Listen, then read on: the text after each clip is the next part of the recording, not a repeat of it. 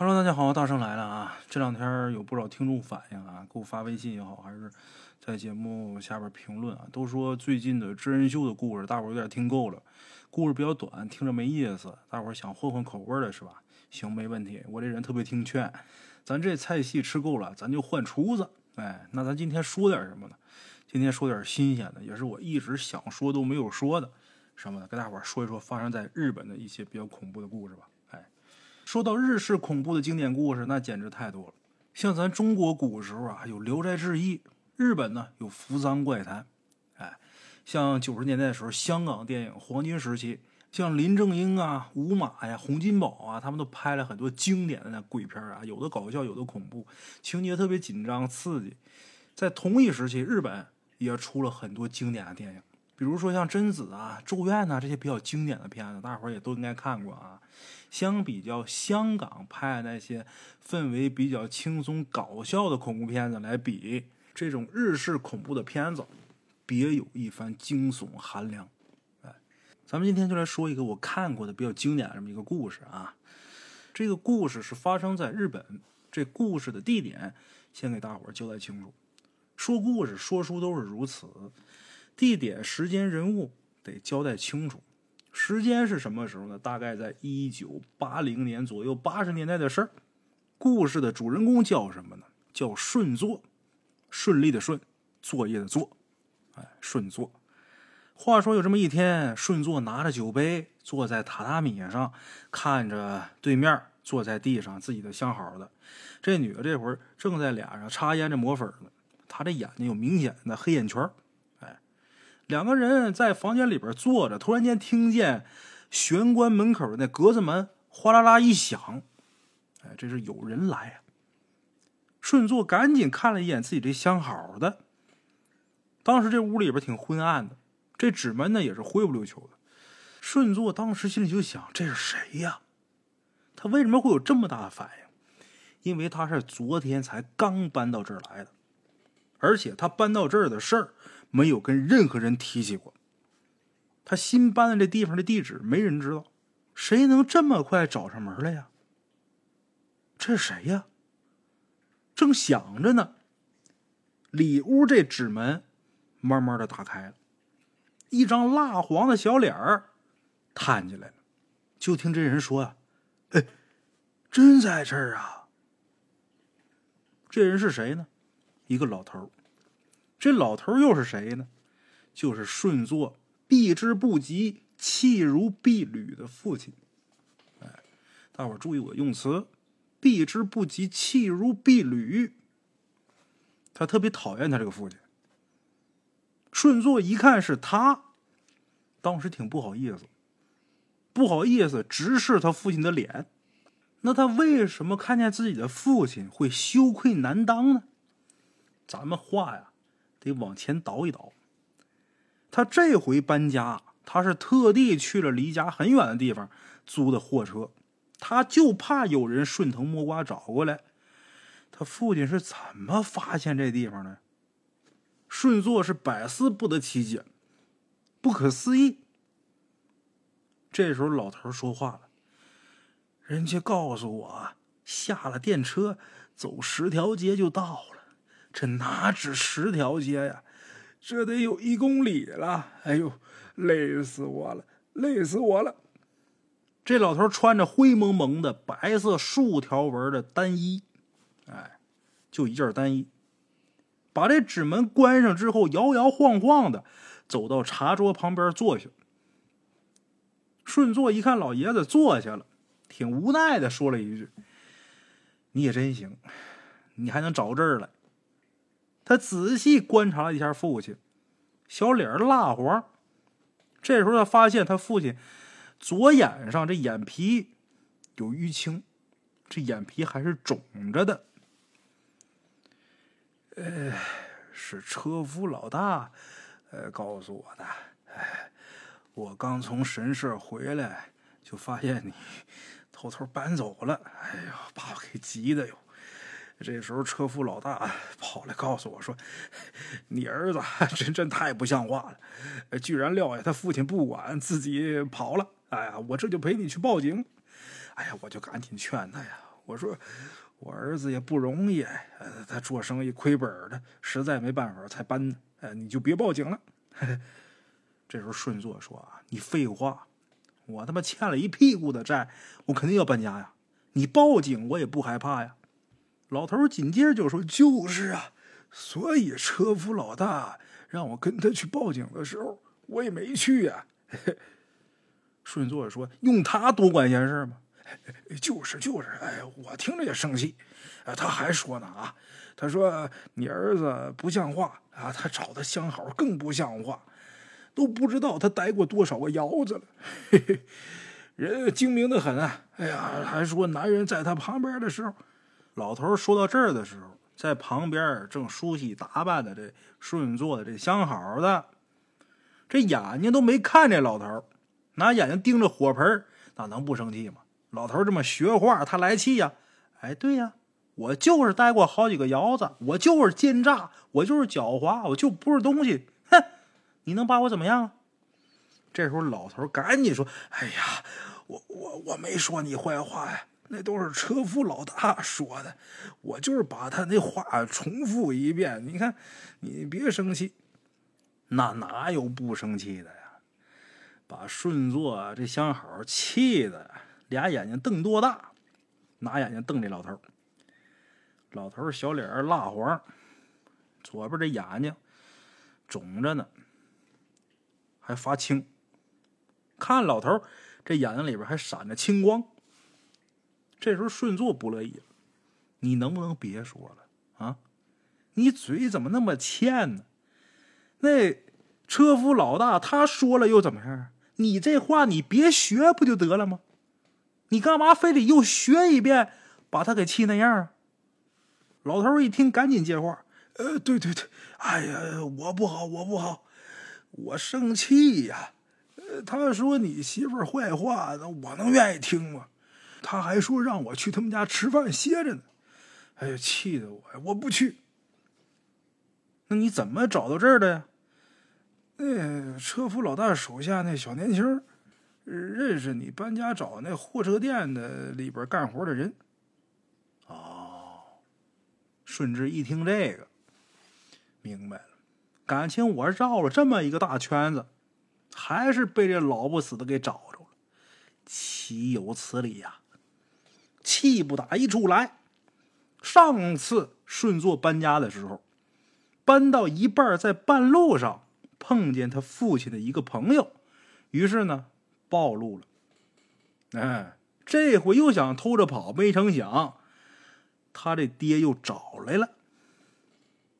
这时候老头还说：“哎呀，早点找着你们也行。哎，要是我总找不着你们呢，旁边人见我着急。” 又得说你媳妇儿坏话了啊！没等这老头说完，顺座呀就说：“得了得了，行了，别说那些有用没用的，行了吗？别说那些废话了。”老头这时候左眼青光阵阵，你要是拿眼睛直视他的目光，觉得毛骨悚然。把视线转向自己儿子，不能说呀，哎，不能说。那我就不说了呗。你好歹呀，也四十来岁了，你自己也会动脑子。哎，我也不啰嗦了，只要你踏踏实实过日子，别让人指指点点的，哎我也就放心了。啊！老头说到这儿，顺坐的那相好的这女的听不下去了，站起身来。她这会儿穿着单衣呢。站起身来之后，把挂在衣服架子上的一件外褂就穿上了。这件衣服啊，看着特别华美，哎，一看就值不少钱。他俩新找的这房子可不怎么样，比较简陋。这衣服看着跟这房子就那么的不搭调。这衣服这女的往身上一穿，瞬间感觉这衣服让这间陋室都变得蓬荜生辉了。顺作一看这女的穿外套，这是要走啊，就问她：“你去哪儿啊？”这女的说：“我出去走走。”那你去哪儿走啊？啊，就外边，我随便走。那你吃完饭再去呗，到时候我跟你一起走呗。我一会儿就回来，啊，行，得了，那我跟你一起去吧。你跟我一起去，家里边没人看着怎么行啊？顺座说：“这不正好来看家的吗？得了，你让他看着吧。”行，就这么。俩人准备出门去走走、散散步。顺座起身看着自己父亲说：“你要是饿了呀，你就随便吃点什么吧。我俩出去溜达溜达。”老头说：“行，你们快去吧。啊，我上一顿吃的晚，这会儿还吃不下去，还不饿。哎，就这样。这时候再看这女的，走到放在自己背后墙边那梳妆台前面，蹲下身子，照照镜子，然后呢，起身就往玄关那边走。一看这个，顺座呢，赶紧也跟上去。哎，两人出去散步。郊外的这个电车道口没有栏杆。日本这电车啊，就跟咱中国这个火车差不多，跟小火车差不多。顺座跟他这相好的两个人穿过铁轨，走到这个民宅和田地之间的这小路上。天上这会儿挂着稀稀拉拉的云彩，黄昏时分。西边天空被染成了红褐色，路边一户拉着篱笆的人家，墙角开着几朵大波斯菊，岸田的角落里边有结了穗的芒草，这个画面是相当的美的。但是这俩人的心里边可美不起来。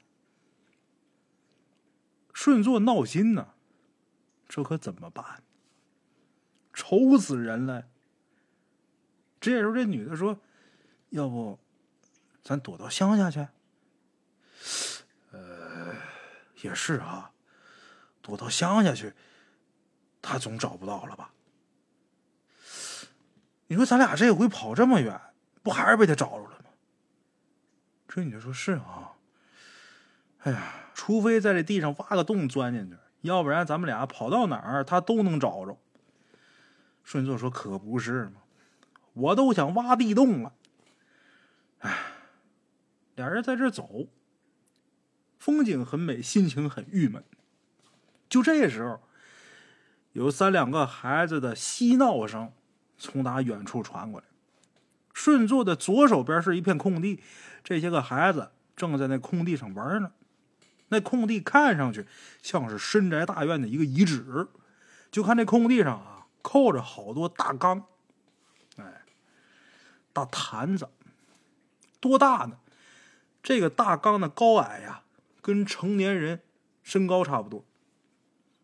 这女的就问顺座：“那是什么东西啊？”顺座想了想，看着像是染缸啊。哎呦，这缸真大呀！那是啊，那染缸肯定大呀。要不过去看看去？行，看看去吧。就这么。这俩人呢，就奔那片空地去了。地上零零星星长着几棵小草，虫鸣阵阵。顺座大概看了一下，这些大缸、大坛子得有十五六个。这时候，这女的就问他：“要是孩子不小心钻进去，自己个儿肯定没法爬出来吧？”顺座说：“那可不是吗？那那这染缸肯定很沉吧？”顺座说：“那谁知道啊？”这时候，顺座呀若有所思，他走到离他最近的那个大缸旁边，用手用力的推了推这缸底儿。他这缸是倒扣着的嘛，这缸底儿在上边。他拿手使劲推了推，这缸确实沉，但是啊，还勉强能推得动。这时候，这女的说。这孩子要是被这玩意儿给罩住，那肯定爬不出来了吧？顺座说：“谁知道啊？”一边说一边往后退，一边环视四周，貌似在看周围有没有人察觉到他刚才的所作所为。哎，他的这个相好的目不转睛，就盯着顺座，一言不发。两个人极其安静了一段时间之后。顺座说：“走吧。”两个人走出了空地。这时候夜幕笼罩，天已然黑下来。这时候，顺座一边跟他这相好的往回走，一边把自己嘴贴到他这相好的耳朵边上说：“回去把那老不死的带来吧，行不行啊？肯定行啊。”就这样，顺作跟他这相好的回到家里边，他父亲还在原处坐着，没动地方。呃。你们回来了，啊，回来了。那个，我们想去听戏去，你去不去啊？你们要带我去听戏呀？那好啊，什么戏呀？哦，那个单口相声。哦，那个你媳妇儿也去啊？啊，去啊。哎，那感情好啊，那咱一起去吧。行。那先吃点东西吧，哎爸，你吃东西了吗？哎，我吃不下，我上一顿呢吃的晚，吃的又是荞麦面，这会儿还不饿呢。我要是饿的话呀，等回来之后我再吃啊。你们自己吃吧啊。那行，就这样。顺坐和他这相好两个人开始吃饭，老爷子就默默的在旁边坐着。简言杰说：“吃完饭之后，三个人一起出门。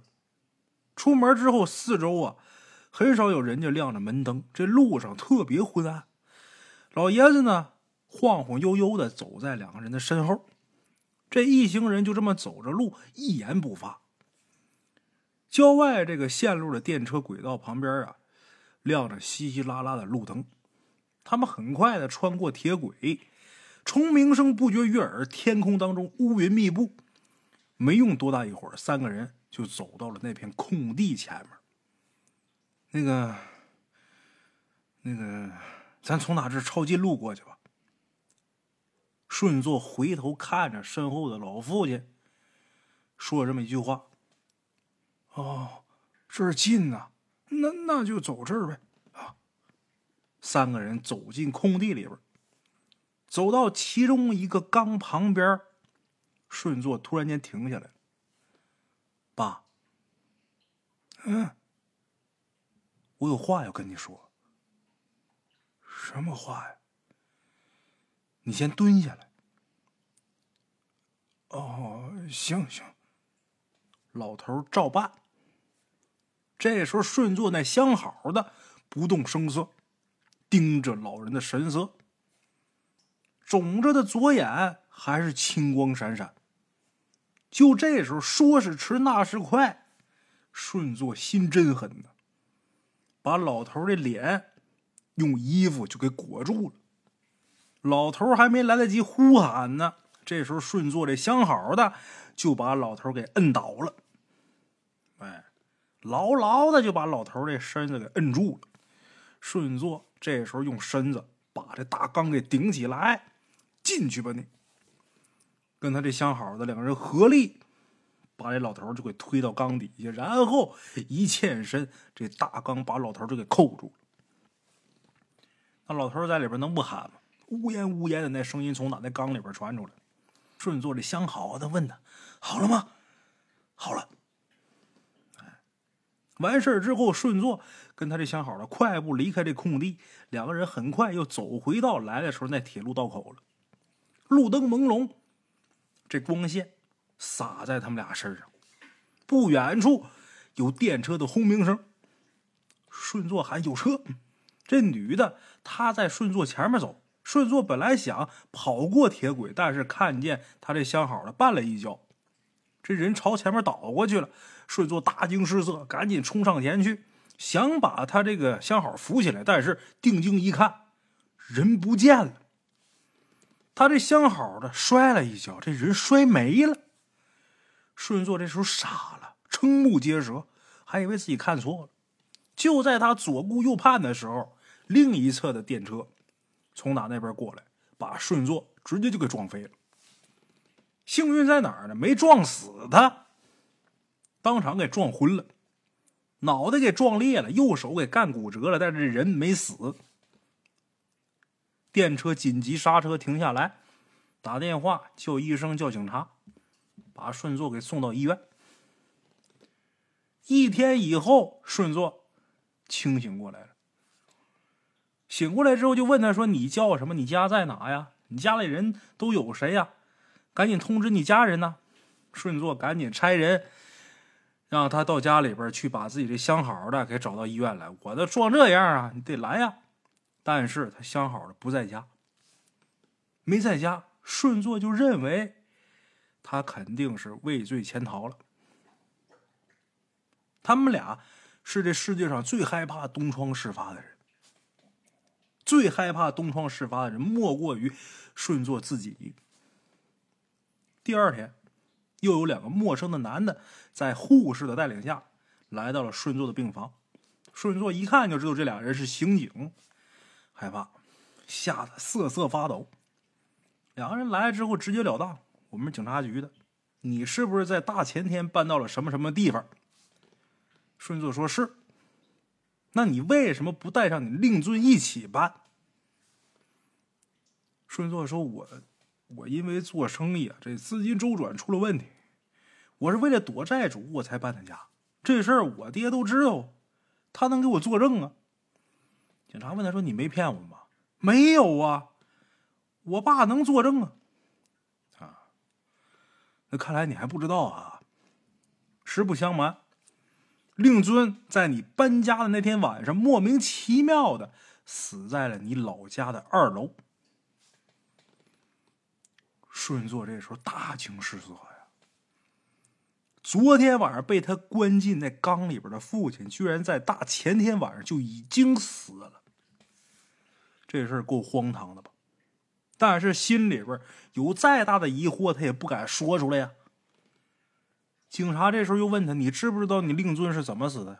你令尊为什么会死？”他说：“我，我原本在新宿开了一家咖啡厅，可是生意做不下去了，动不动就得搬家。这事儿我父亲是知道的呀。”他脑子这时候是乱的，究竟是怎么回事？顺座百思不得其解。后来警察呢又对他进行了好几次问话，顺座这才得知他父亲这时候的遗骨已经被火化了。他也属实不知道他父亲那事儿到底是怎么回事哎，又过了三周，顺座这伤啊算是好的差不多了，能自己行动了。出院，走到半路的时候，他突然间发现自己啊来到了那片空地。正好那天也不怎么的，那片空地上人头攒动，好像发现什么新鲜玩意儿。顺座吓得心惊胆战。但是又经不住好奇的诱惑，战战兢兢的挤入人群。透过人群的缝隙一看，一个大缸倒了，露出来一具烂的不成形的女尸。这女尸虽然烂的不成形，但是尸身上的那个外套，他是何等的眼熟啊！顺座看了一眼，这人就吓昏过去了。哎，这故事啊。说到这儿就说完了，后边再没有什么内容。那我为什么觉得这故事好呢？其实这故事啊里边有很多点值得咱们深思。比如说顺作的父亲，为什么作者反复的描述他父亲左边的眼睛会肿、会淤青？那他父亲的眼睛是怎么肿的、怎么淤青的？有没有可能是顺作打的呢？有没有可能是顺作？把他父亲打了一顿之后，然后偷偷的搬走了，然后他父亲又找过来了呢。他父亲找过来，当然是鬼魂找过来了啊！他把他父亲打了一顿之后，把他父亲给撇下了之后，他父亲想不开，死掉了。死完之后，这个鬼魂来找他了。其实是父亲来找他的用意啊，也不是说就是要来害他们俩的。他父亲借车夫老大的话在点自己的儿子：“你这媳妇儿不是个好玩意儿。”顺座呢，因为这个还对他父亲大发雷霆，没理解他父亲的用意。即便他父亲变成鬼了，到这儿来了，也是对他这儿子还是抱有希望的。从他父亲跟他说的那一段话，就能听得出来。我不知道列位还记不记得，他父亲跟顺作说：“你好歹也四十来岁了，自己会动脑子，我不啰嗦了。只要你踏踏实实的过日子，别被人指指点点，我就放心了。”其实，直到他父亲变成鬼，也还是希望自己儿子能够好好的。没成想，这两口子有了杀父之心。他们两个万没想到，这时候他的父亲已然是鬼魂了呀！当然，接下来的事情天理难容啊！顺做鬼蒙眼，把自己女朋友给扣到缸里边，这也是这女的应得的下场。他父亲又化作他女朋友，跟他往回走的时候，在铁路上绊了一跤之后，突然间消失了。他父亲鬼魂消失，这不奇怪。顺座最后的下场，我想啊，虽然说日本这些警察挺无能的，但是想查清楚这缸里的女尸还是比较容易的。顺作的结局肯定会因为谋杀了这个女的而获得相应的惩罚。故事里边还有很多其他隐喻我没有说到的，评论区大家伙尽情发挥想象啊！我是孙大圣，咱们这期节目就到这儿，下期见。